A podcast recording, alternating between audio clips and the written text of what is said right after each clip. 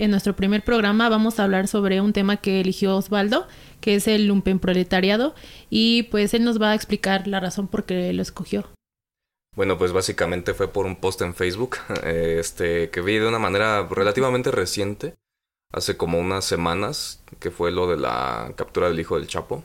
Y este, y pues como comenzó a defenderlo mucha gente en redes sociales, comenzaron a hasta incluso idolatrarlo. Una página de Facebook comenzó a hablar del término precisamente para dar una como explicación de por qué sucedía eso, ¿no? De que la gente idolatraba a los narcos y de que los defendía. A pesar de, pues, que ustedes conocen cuáles son las acciones que realizan. Y este término precisamente se llama lumpen proletariado. Es un término marxista del cual, este, pues, nos puedes dar una definición, pues, un poquito más, este, dura. Bueno, en pocas palabras, el término de lumpenproletariado es un grupo social urbano que está formado por individuos socialmente marginados. Y bueno, estamos hablando de eh, vagabundos, eh, indigentes o prostitutas, por solo mencionar algunos. Y bueno, ¿por qué existe este término? Al no tener una relación directa con los medios de producción y por lo tanto no participar en el proceso productivo de manera directa, carecen de los medios para subsistir por su propia cuenta. Quien acuñó este término, como mencionamos anteriormente, fue Karl Marx, que según él, este sector, el proletariado, es un sector de la sociedad que se caracterizaba por su falta de conciencia de clase y su propensión a participar en actividades delictivas y parasitarias. Y bueno, pues ¿por qué se origina este término? Porque Marx creía que el proletariado era un producto de la sociedad capitalista y que su existencia era perjudicial para la lucha obrera, ya que podía ser utilizado por la clase dominante para socavar la solidaridad de la clase trabajadora. En la actualidad, el término lumpenproletariado es vigente, no obstante ha sido criticado por ser estigmatizante y deshumanizar a las personas que se encuentran en esta situación. Son individuos que viven en la, en la pobreza extrema y no tienen acceso a empleos estables o bien remunerados. Actualmente creo que la gente tiene una visión un poquito extremista de quién es Marx y de su teoría. Por un lado tenemos personas que lo idolatran demasiado, que lo consideran casi casi un santo, un mesías. Y por otro lado tenemos otras personas que lo consideran pues que su, que su teoría fue completamente inútil, que nada más trajo al mundo problemas de autoritarismo, de este fascismo, que de plano el mundo hubiera sido mejor sin Marx, ¿no? En este podcast vamos a tratar de tratarlo de una manera un poco más objetiva sin llegar a esos extremismos. Es importante tomar en cuenta que las teorías es un conjunto de conceptos, principios y leyes que se utilizan para explicar fenómenos, hacer predicciones y proporcionar un marco de referencia para el estudio y comprensión de un tema determinado. Las teorías son herramientas importantes para la investigación y el conocimiento en diversas disciplinas, desde la física y la biología hasta la sociología y la economía. En general, las teorías sirven para diferentes cosas, ya sea para explicar fenómenos, hacer predicciones, guiar la investigación, unificar el conocimiento de algo y facilitar la comunicación. Entonces, bueno, así como tú lo, dijiste, Andy, pues las, las, teorías son herramientas, no son verdades absolutas, ni tampoco son este, reglas, reglas así escritas que haya que seguir al pie de la letra. Por lo tanto, pues Marx no era un dios, ni tampoco era un mesías, ni, ni, ni nadie como para poder decir qué es verdad y qué no. Por lo tanto, su teoría pues no va a aplicar en todos los lugares, ni en todos los contextos, ni en todos los tiempos. Sin embargo, lo que nos interesa en este podcast es que es ver como es precisamente esa curiosidad y esa pues manera en la que aplica todavía esa teoría en nuestro, en nuestro contexto actual, ¿no? Cómo es que pues de alguna manera explica una parte, ¿no? Una parte, digo, no todo, una parte de lo que es la delincuencia actualmente. Y un ejemplo claro de eso pues es como cómo los, este, las personas o cierto tipo de personas eh, defienden a los narcotraficantes, ¿no? Y es que es precisamente por eso. O sea, los defienden porque Marx lo, lo dice ahí. el lumpenproletariado es, una, es un sector de la, de la población que se sitúa por debajo del proletariado.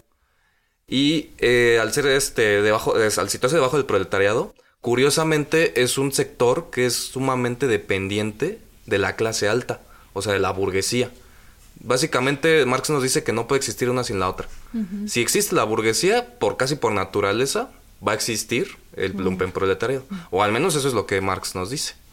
Aquí, y bueno, con base en esto podemos hacer un montón de preguntas, ¿no? Por ejemplo, ahorita estábamos platicando un poquito de si los comerciantes informales entrarían, ¿no? En el, en el lumpenproletariado. ¿Tú qué opinas? Pues dentro de la teoría de, de Marx, pues sí entran, ¿no? Pero Pues no sé, o sea, parásitos o parásitos pues no son porque de alguna forma aportan, pero de acuerdo a la teoría de Marx pues sí estarían, eh, pues sí entrarían como en el lumpen proletariado, eh, porque a pesar de que trabajan y pues no aportan directamente de manera formal, por así decirlo. Entonces, pues puede que sí, puede que no. Pero fíjate que es un, es un, este, es un punto bastante interesante hablar de esto porque para comenzar la teoría marxista fue construida en una época en la que el Estado, digamos que todavía funcionaba como debería de funcionar en teoría. Y actualmente el Estado ya no funciona como debería de funcionar en teoría. De hecho, aquí nosotros en el apartado de información que nosotros recabamos para el podcast, reunimos algunos de los programas sociales de instituciones que se dedican, digamos, a eh, mitigar la pobreza y a mitigar también, la, a prevenir el delito, por ejemplo. Y actualmente muchas de esas instituciones y muchos de esos programas se encuentran fallidos. O sea, ninguno logró es, como alcanzar sus metas, sus objetivos. Muy pocos, ¿eh? la verdad, muy, muy pocos. Porque digo, si lo lograran, pues no habría por lo menos una pequeña disminución en el delito. Y la verdad es que no, o sea, el delito sigue creciendo y, esta clase que es el proletariado, pues todavía sigue que todavía sigue en aumento, ¿no? Sí, sí. Y tiene bastante presencia en este en casi cualquier sector de la, de la ciudad. De hecho, también una de las razones por las que me, me, dio, me dieron ganas de hablar de este tema porque les voy a contar una pequeña anécdota. El otro día yo fui a recoger a mi novia al Auditorio Nacional porque ella este, fue a ver un concierto. Y yo mientras estaba esperando ahí sentado en las escaleras del auditorio, vi que había un señor que estaba este vendiendo pues era un revendedor o sea revendía los boletos revendía los boletos y, si no los revendía dice que te podía conseguir una manera de entrar al, este al auditorio y después de que de que yo vi eso yo vi que ese mismo señor estaba hablando con los policías, o sea, llegaba y los saludaba así de, pues qué pedo, güey, ¿cómo estás? Que no sé qué, como si fueran sus valedores, ¿no? Ahí, ahí yo creo que se, se puede apreciar perfectamente bien lo que es el fenómeno del proletariado porque tú dices, bueno, el, Auditorio Nacional, que es una, un, lugar construido por la burguesía, donde el lumpenproletariado se pudo aprovechar para poder, digamos, comerciar y hacer alguna actividad ilícita, que en este caso, pues, era revender los boletos, ¿no? Y el hecho de que haya saludado a los policías y que se lleve bien con ellos, quiere decir que existe una relación estrecha entre los burgueses y el lumpenproletariado por no decir que es una relación casi parasitaria y hasta incluso una, una relación de, de necesidad. O sea, como dije anteriormente, que no puede existir el uno sin el otro.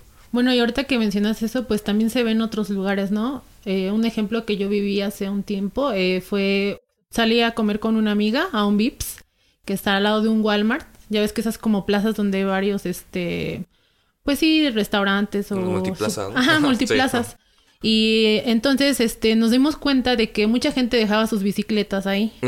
Y nosotros mismos nos dimos cuenta que la gente que supuestamente estaba como comerciando allá afuera de manera este, no formal, eh, pues era la misma que robaba las bicicletas que estaba la, que dejaba la gente ahí antes de entrar al supermercado o, mm. o, a los restaurantes. Eh, obviamente pues no, no nos quisimos meter porque pues no, es como una mafia, ¿no? ellos igual están, como dices, saludan a los policías y entre ellos como que saben, o sea, saben ellos. y, probablemente tal vez la misma seguridad de la plaza esté coludida con ellos. O sea, ellos, los, la seguridad de la plaza han de decir, mira, yo no digo nada con tal de que no sé, por ahí me pases una... Un dinero. Un dinero, una, mordida, ¿no? Como dicen, ponte la del Puebla. Si existe la burguesía, naturalmente va a haber un proletariado. Eso, según lo que dice Marx, es casi inevitable. Puede que sí, no sé, no estoy tan segura. Si nos basamos en lo que estamos hablando ahorita, pues sí. no es que esté mal, porque pues no tienen tampoco la opción de buscar, no sé, un trabajo formal, o sea, también no, no creo que estén ahí o hagan eso porque quieran totalmente, ¿no? Pues la vida o las dificultades los llevaron a, hacer eso. Ahorita ahí tú tienes un punto muy importante porque ese es el punto de la supervivencia, ¿no? Que puede llegar a ser un ser humano. Yo creo, bueno, desde mi particular punto de vista, no es que Marx diga, ah, ¿sabes qué? A los lumpenproletarios hay que meterlos todos en un campo de concentración y matarlos, no. O sea, de, la sociedad debería ser lo suficientemente funcional como para, que, no, tenga que haber gente que se ve en necesidad de robar, de, dedicarse al comercio informal. Y, de hecho esto viene muy relacionado con lo que les había mencionado anteriormente, de que pues era un contexto diferente. O sea, en esos tiempos de Marx todavía el Estado funcionaba como debería de funcionar en teoría y actualmente ya no funciona hacia el Estado. Y eh, aquí este hay, también otro punto importante. ¿Alguno de ustedes ha visto la película del Padrino? No, no, yo tampoco. Bueno, en esa película hay una... Yo lo que entendí de esa película es que hay una parte en la que se sientan como todos los jefes de la mafia y se ponen a discutir que cómo van a continuar como con sus negocios ilícitos. Y de hecho la mayoría de ellos se dedica a hacer como que... Es una mafia de las apuestas. O sea, ellos en- están en casinos y dedican a hacer las apuestas. Hay uno de ellos que empieza a proponer venderle drogas, pero a afuera de las escuelas, o sea, a los niños. Y muchos de ellos dicen, no, es que la neta, eso de venderle drogas a los niños, yo ya no estoy de acuerdo. O sea, ya eso ya se me hace demasiado, ¿no? Para lo que estamos haciendo. Entre todo lo que estaban conversando, y porque no nada más están sentados ahí este mafiosos, sino que también están sentadas personas importantes de la sociedad, como ¿no? Eh, gente que forma parte del gobierno vaya, ¿no? Yo lo que concluí de esa película es que básicamente la mafia de alguna manera es necesaria para que el gobierno siga existiendo. Y esto, eh, llevado a un contexto actual aquí en México, pues existen muchas personas que se dedican a desaparecer personas. Y eso nosotros, o sea, es, es como contradictorio, ¿no? Porque tú dices, o sea, son organismos que se dedican a, a generar justicia, a generar este procesos legales de manera, por así decirlo, ética. Eso de andar desapareciendo gente no tiene nada de ético, ¿no? Ni tampoco va relacionado con lo que se supone que es el objetivo de la institución, ¿no? Entonces creo que eso, el- el hombre- el- esa parte del hombre proletariado sigue aplicando actualmente, ¿no? De que pues todavía existe, de que, de que de alguna manera el gobierno y las instituciones todavía necesitan de alguien que tenga como que el permiso de realizar esos actos de violencia. Yo, yo estaba pensando en otra, en otro ejemplo que bueno, ahorita recordé de, por ejemplo, hay países, no México, sino como este Bangladesh y Tailandia y estos países donde, bueno, ahí hay mucha industria de ropa, ¿no? De toda esa ropa de las marcas, este, Fast fashion. Ajá. Este, que por ejemplo en este caso, pues también yo pienso que aplicaría el término, ¿no? Porque pues las grandes empresas como H&M y Bershka y todas esas que tienen sus fábricas ahí, este, tienen, aparte que tienen a mucha gente trabajando, que a lo mejor ellos no podrían entrar en el concepto, a los alrededores de todas esas fábricas y todo eso hay gente que vive ahí eh, y tiene que sobrevivir, este, pues sí, o sea, no tienen luego ni, ni trabajo eh, o nada más este lo que hacen es este pepenar, ahí recoger la basura de los de lo del agua que contaminan ellos. Pienso que en ese bueno, en ese caso pues también aplicaría el concepto del lumpenproletariado, ¿no? El hombre proletariado. Ujú. A lo mejor de, de otro aspecto del que tú estás diciendo, yo lo estoy como mencionando más. Yo, bueno, ahorita me acordé de ese ejemplo. De hecho, de un, un video que el que le estoy dando, este, ahorita que le estoy hablando, me acordé que igual es, es una investigación del canal, este, ¿cómo se llama? DW. Y ellos, este, hacen una investigación y el gobierno está de acuerdo con que esas empresas grandes,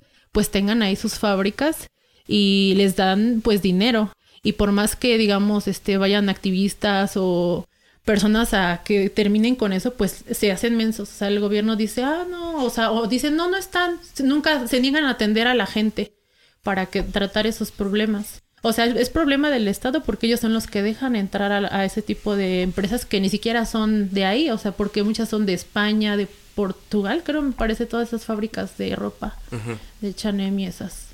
Definitivamente yo creo que sí sigue aplicando el, el término. Una de las características principales del lumpenproletariado es tener una conducta antisocial.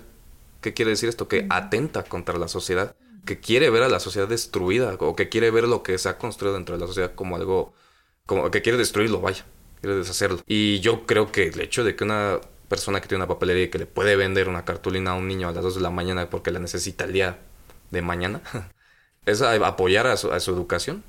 Y apoyar esa educación sería apoyar al que, a que siga funcionando la, la sociedad. O sea, eso es algo que de alguna manera no, no aporta como tal a la sociedad como debería hacerlo en teoría, pero claro que aporta. O sea, sigue aportando. Y eso yo no lo consideraría una conducta antisocial. No sé ustedes qué opinan.